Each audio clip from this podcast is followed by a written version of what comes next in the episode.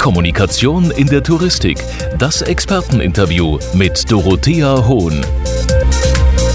Nach wie vor steht die Reisebranche vor großen Herausforderungen. Daher ist es gerade jetzt besonders wichtig, die passenden Themen für die jeweiligen Medien zu finden.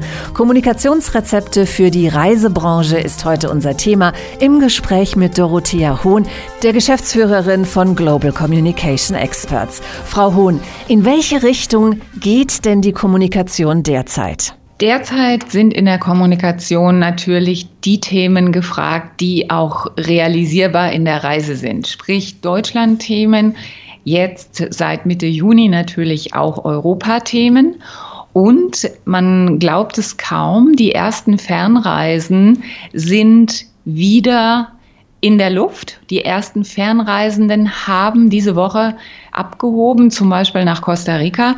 Und insofern laufen auch diese Themen, wenngleich es ja immer noch die Reisewarnung der Bundesregierung gibt. Ach ja, können Sie denn sagen, welche Themen zurzeit bei den Medien ganz besonders gefragt sind?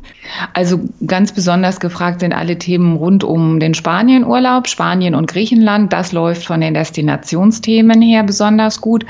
Was ansonsten natürlich das Thema schlechthin ist, ist alles um das Thema grüner Tourismus, nachhaltiger Tourismus, Strand und Berge, weil wir sind ja immer noch in der Hochferiensaison.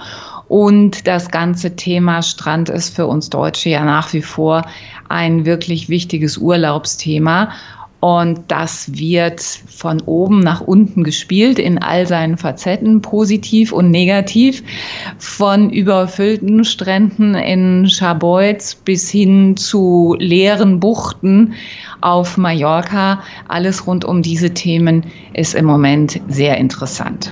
Gibt es denn da ein Thema, wo Sie wirklich in der Praxis schon mal ausprobiert haben, das läuft besonders gut, ein Thema, das ganz besonders hohes Interesse bei den Medien geweckt hat? Die Themenfindung heute ist bei den Medien immer sehr an aktuelle Ereignisse oder aktuelle Entscheidungen der Bundesregierung gebunden.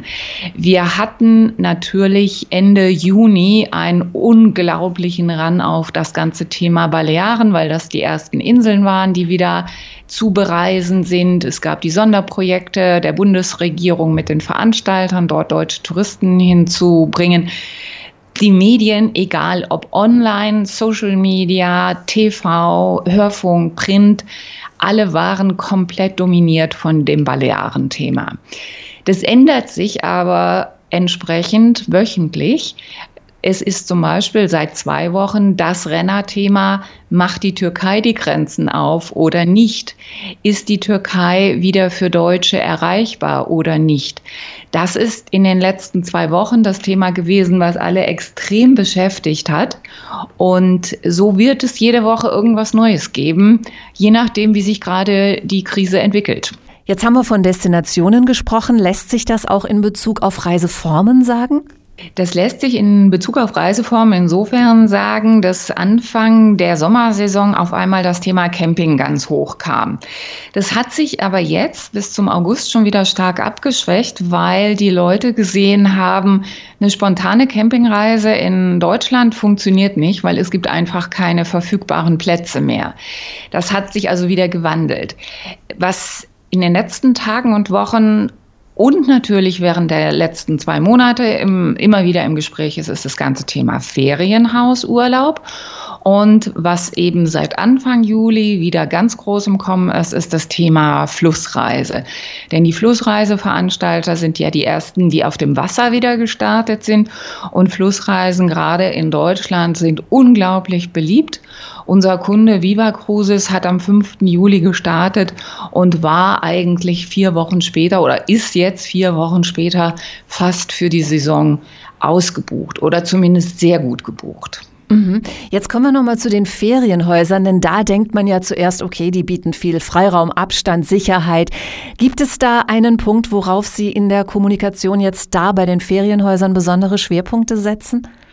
Ferienhäuser gibt es ja über zwei Wege zu buchen. Einmal, ich gehe über einen Veranstalter oder ich gehe über ein entsprechendes Ferienhausportal, buche mir da mein Haus und bin aber nicht unbedingt hundertprozentig sicher, wie da die Hygienestandards eingehalten wurden, wenn ich von einem privaten Vermieter ausgehe, weil es einer anderen Art von Kontrolle unterliegt oder vielleicht teilweise auch gar keiner Kontrolle, gerade in der privaten Vermietung über die großen Portale.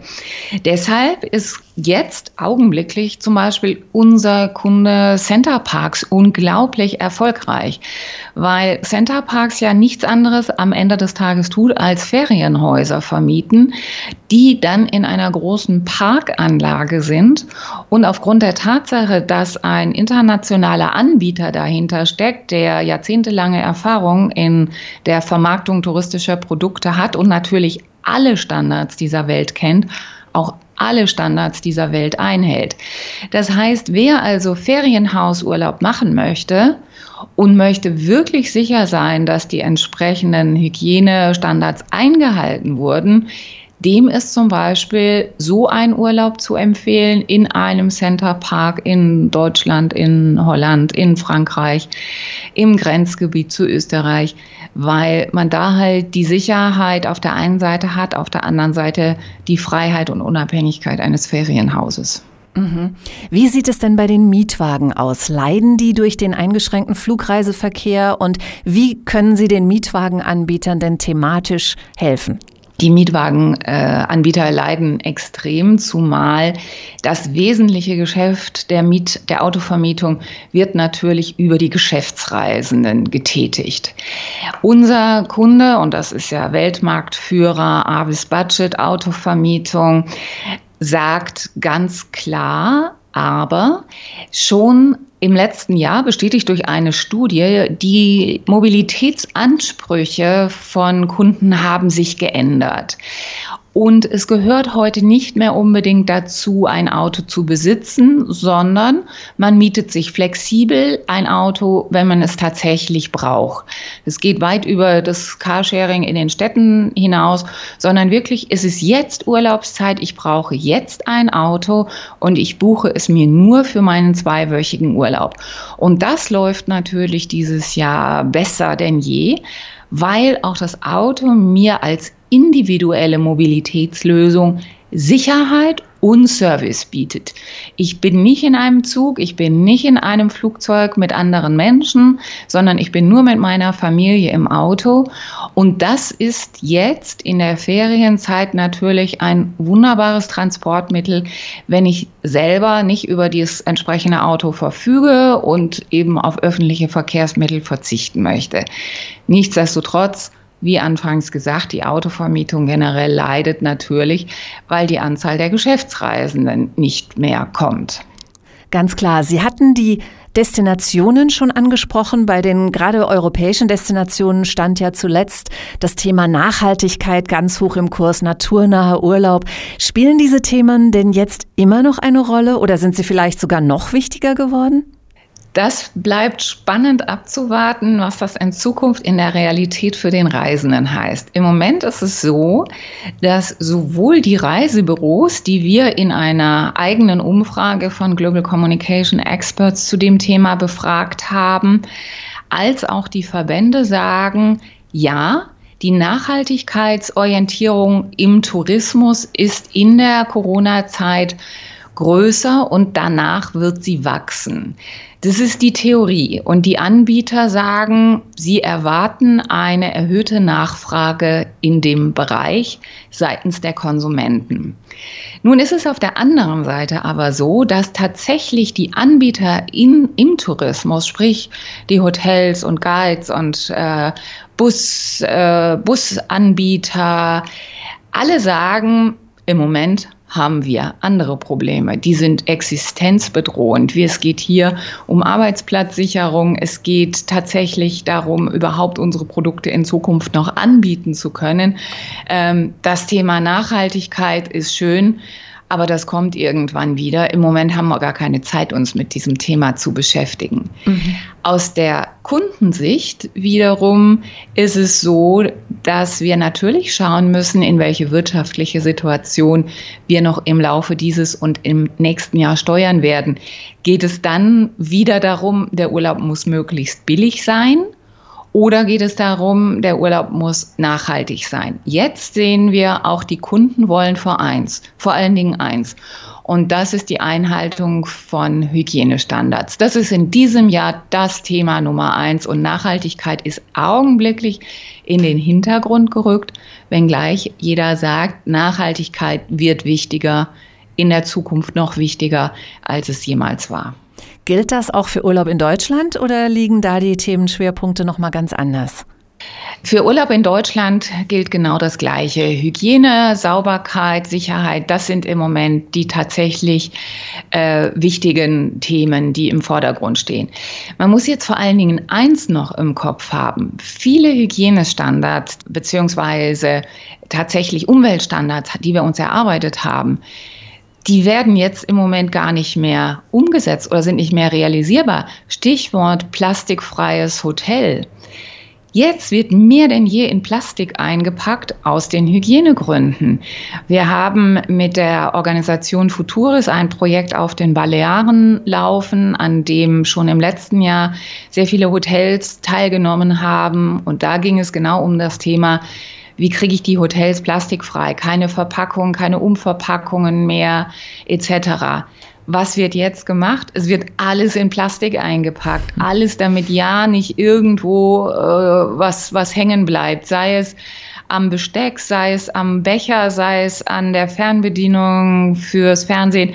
Also wir haben so viel Plastik im Moment, wie wir es schon Jahre nicht mehr hatten. Von daher sind wir da leider im Moment in einer etwas komplizierten Situation. Ja, spannend. Da hat sich schon sehr viel gewandelt. Jetzt vertreten Sie ja mit Ihrer Agentur auch ferne Destinationen. Um welche Themen geht es denn da und wo liegen die größten Schwierigkeiten?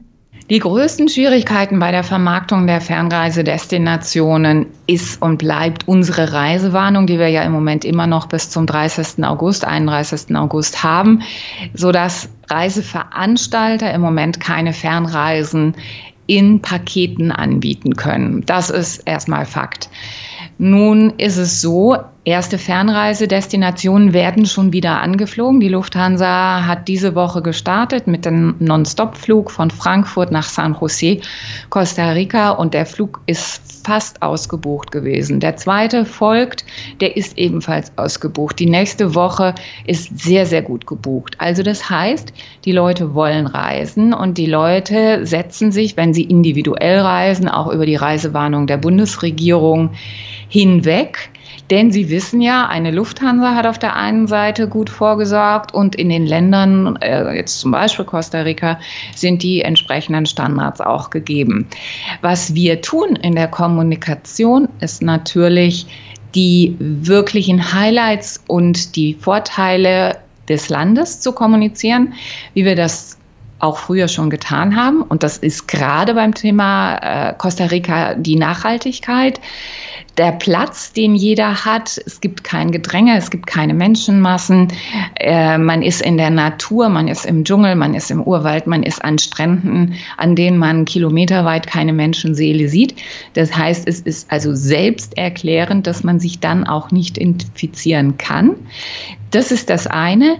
Aber ein weiterer Schwerpunkt ist und bleibt immer wieder die sehr detaillierte, sehr servicebasierte Kommunikation was passiert im Land, wenn was passiert.